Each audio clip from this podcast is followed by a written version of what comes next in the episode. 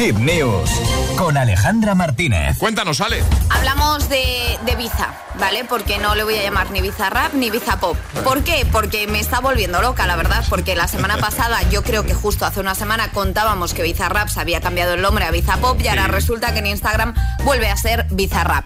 El motivo no lo sabemos, pero es cierto que por las redes dicen que podía ser una crítica a mucha gente que había dicho que se está convirtiendo en algo muy comercial. Entonces por eso había hecho, por eso se había puesto Biza Pop y, y puso ese vídeo explicativo en el que celebraba todas las excusas que tenía, las escuchas que tenía. Eso sí, tenemos nueva colaboración, ¿vale?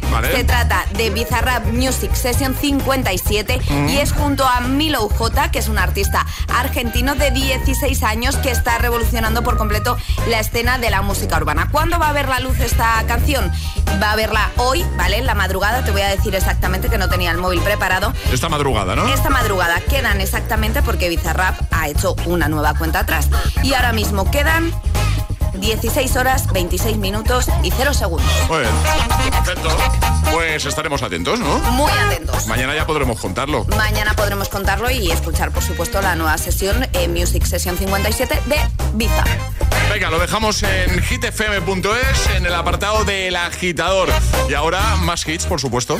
Todas las hit, todas las hit news, contenidos y podcast del agitador están en nuestra web